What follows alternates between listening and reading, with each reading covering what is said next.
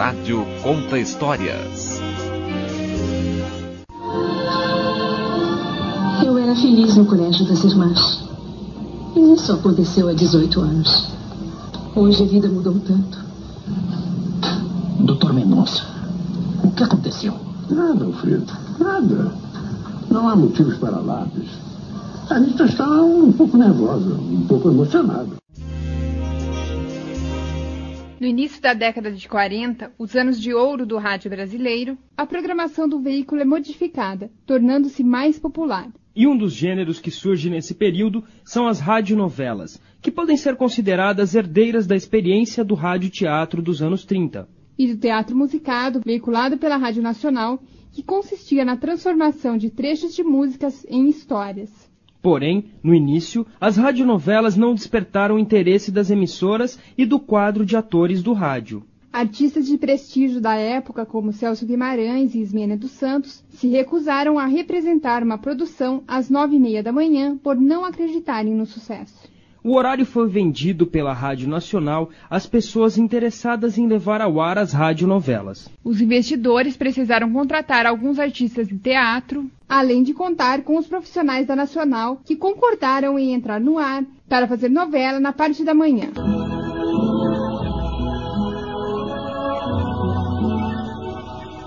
Senhoras e senhoritas, a Rádio Nacional do Rio de Janeiro apresenta.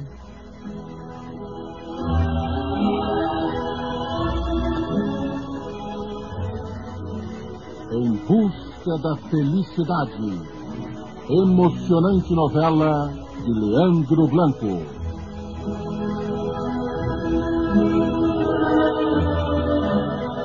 A primeira produção foi ao ar pela Rádio Nacional do Rio, às nove e meia da manhã do dia 5 de junho de 1941, em busca da felicidade.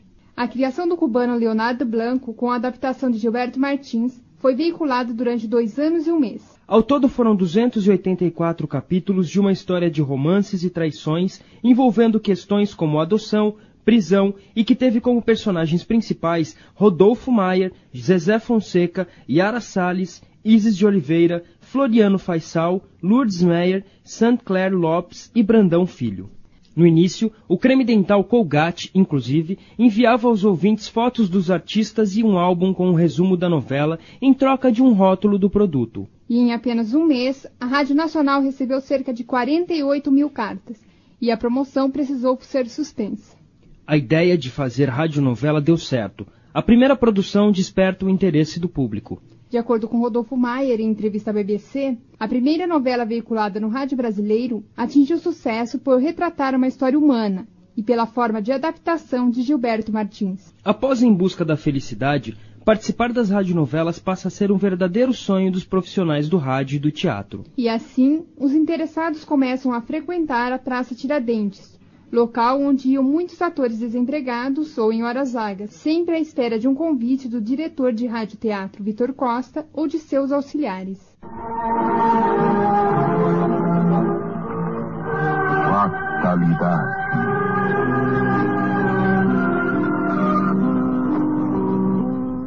Ainda em 1941, estreia Fatalidade, a primeira novela escrita por um brasileiro. A autoria dessa produção foi do jornalista e teatrólogo Oduvaldo Viana, que chegou a ser o responsável por mais de 100 novelas durante a sua carreira. As radionovelas começam a constar na grade de programação de praticamente todas as emissoras. Rádio Teatro Colgate Palmolive é mais um capítulo de Terra Brava elas passam a ser veiculadas no horário de maior audiência, ou seja, após as 5 horas da tarde.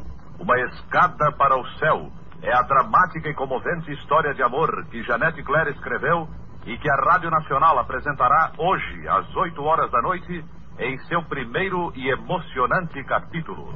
Para se ter uma ideia do sucesso do gênero implantado no rádio naquela década, em 1945 a Nacional transmitia 14 novelas diárias. Entre elas podem ser citadas O Romance da Glória, Marivel, Predestinado, Maldição e Renúncia. A Rádio São Paulo também investe no gênero e passa a ser uma emissora especializada em radionovelas. O escritor Luiz Arthur Ferrareto afirma que as radionovelas tinham um enredo simples e com aspectos conservadores. Até o final do desenlace, o bem predominava sobre o mal e os que desrespeitavam o comportamento aceito pela sociedade daquela época ou eram punidos ou se arrependiam dos atos cometidos. A professora e pesquisadora do Núcleo de Telenovela da Escola de Comunicação e Artes, pertencente à Universidade de São Paulo, a USP, Maria de Lourdes Motter, comenta sobre os temas presentes nas radionovelas. No momento inicial, era realmente um melodrama, essa coisa para mexer mesmo com o sentimento para provocar as lágrimas, quer dizer, para ficar cutucando mesmo lá a sua emoção. E os temas, os outros temas, claro que não eram tratados. E elas sempre tinham um cunho moral, moralizante, quer dizer, sempre, sempre com castigo, quer dizer, sempre com punição, né, para qualquer infração das normas que eram rigorosas. Portanto, não faça isso. Olha o que isso resulta de dor. Olha o que isso resulta de problema olha o castigo, e assim por diante. Então, realmente era um padrão moral de uma rigidez incrível, quer dizer, de acordo com os costumes da época, né? O chefe de serviço de censura e diversões públicas na época, Luiz Alexandre Lafayette Stockler, afirmou que o principal ponto negativo encontrado nas radionovelas era a exploração sistemática e, algumas vezes, a glorificação do adultério. Por meio de uma matéria publicada na Revista do Rádio em setembro de 1953, mostrando a posição dos novelistas quanto à necessidade de submeter a produção inteira à censura, ao invés de analisar apenas os capítulos, percebe-se que as novelas não eram escritas por completo antes de serem levadas ao ar. O motivo era orientar a história de acordo com a reação do público mas o maior sucesso ficou por conta de Direito de Nascer, que foi ao ar de janeiro de 51 a setembro de 1952.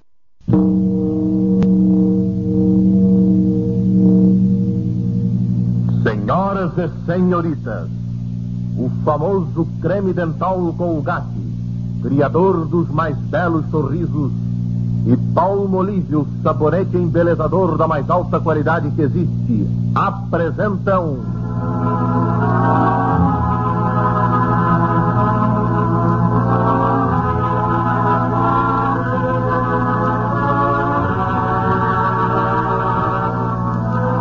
Rádio Teatro com o Gato e Palmolive, com mais um capítulo da emocionante novela de Félix Canhê, tradução de Eurico Silva, O Direito de Nascer. No horário da veiculação dessa radionovela, as cidades paravam, as pessoas centravam toda a atenção nessa produção.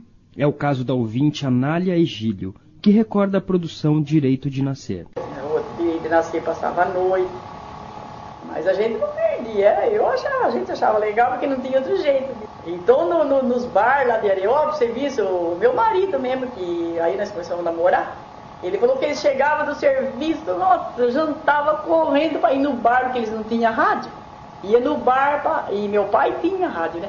Em casa enchia de amigas minhas para nós ver a novela. A novela Direito de Nascer teve abrangência nacional, sendo distribuída para veiculação em muitas rádios. O supervisor técnico de rádio com 50 anos de profissão, Heitor Titon, que era sonoplasta na época, recorda a apresentação dessa radionovela em seu município.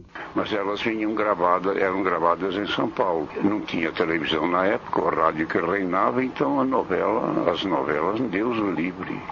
Principalmente uma que teve dois anos, intitulava-se Direito de Nascer. Ai, meu Deus do céu, que trabalho que deu aquela novela. Mais de dois anos a apresentação dela, e os capítulos vinham em gravação de fita de São Paulo pronto para cá. Mas como era exatamente a relação do público com as radionovelas? Será que eles apenas se comportavam como ouvintes assíduos? Ou se envolviam nas produções? Maria Elvira Bonavita Federico, em seu livro História da Comunicação, Rádio e TV no Brasil, afirma que os ouvintes muitas vezes não distinguiam o personagem de seu intérprete. Na opinião da escritora, as novelas transmitidas pelo rádio causavam até mesmo uma alienação nas pessoas. Para ilustrar esse fato, ela cita o caso de uma pessoa que foi surrada por fazer o papel de vilão. Também de um ator que interpretava um médico e recebeu visitas de senhoras que queriam ser consultadas por ele.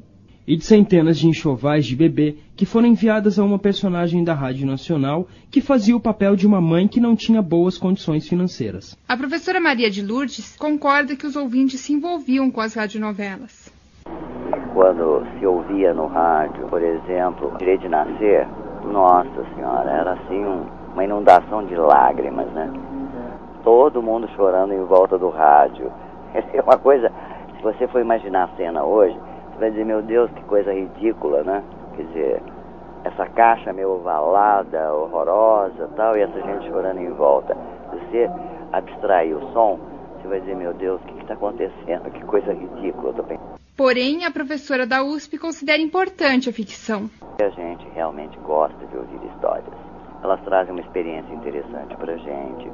A gente se projeta no outro. E esse outro vive uma experiência que a gente acaba incorporando como um modelo que de repente pode servir para resolver problemas da gente ou ajudar a pensar outras soluções. Então é uma troca importante. E os gostos? Também eram influenciados pelas radionovelas? A ouvinte Anália Egílio afirma que sim, e diz ainda que procurava encomendar roupas iguais às das atrizes. Vamos ouvi-la. Até o tipo do vestido, que é, até eu lembro, era aquele vestido rodado, né, comprido, bem para baixo do joelho. E falava o modo que as pessoas estavam vestidas, né? Corte de cabelo, que a gente não via. E eu, nós falava, eu ainda falava, ui, essa moça deve ser linda, né? Olha o corte de cabelo que ela usa, a gente comentava, né? É, chegava na hora da novela, a gente reunia, nós que não trabalhava assim fora, né? A gente corria no rádio. Ai, vamos ver, vamos ver o corte de cabelo que ela tá usando, mas fazer igual. Nessa época eu era solteira, né? Mocinha nova. Tinha uns 17, 16, 17 anos, 18. Tinha até eu, muitas vezes, fiz vestido, do jeito que a gente via falar na novela. E falava pra costureira, comprava aquele paninho baratinho, porque não tinha dinheiro, né? Aí corria fazer o vestido igual. E como fazer para descobrir como os personagens eram e até como estavam vestidos, já que o rádio não traz imagens prontas? Bem, além da imaginação, os ouvintes podiam contar com outros recursos. O admirador do veículo e radialista Benedito José Gamito também comenta sobre as formas de visualizar os personagens das novelas. Como o ator não podia aparecer, ele tinha pouca chance de ser mostrado publicamente. Qual era a chance? Ou no, no cinema, o cinema tinha um tipo de um jornal da tela, e quando antes de começar o filme principal, mostrava muito atores de rádio. Então o povo via o seu ídolo do rádio no cinema. Então ele podia ver o penteado, a roupa, a moda da época. Outra chance era as revistas. A revista do rádio, é, o Cruzeiro. Mas além desses recursos, também havia um narrador que descrevia os personagens. Sempre numa novela, alguém narrando as coisas. Então falava, o personagem fulano, vestido com traje tal, com camisa tal, calça esporte, camisa esporte. As radionovelas prosseguem fazendo sucesso. Ainda em 1956, 50% da programação da Rádio Nacional era de radionovelas. O gênero começa a perder espaço com o crescimento da televisão. As emissoras de rádio começam a se especializar e o formato da programação sofre alterações. Mas no início, a TV se espelhou no rádio. Os profissionais envolvidos nas radionovelas, como atores e produtores, é que passam a atuar no novo meio, levando assim a experiência radiofônica. Realmente, a, o rádio influenciou a TV como um todo. Né? Agora, com relação à dramaturgia, a influência é muito grande também.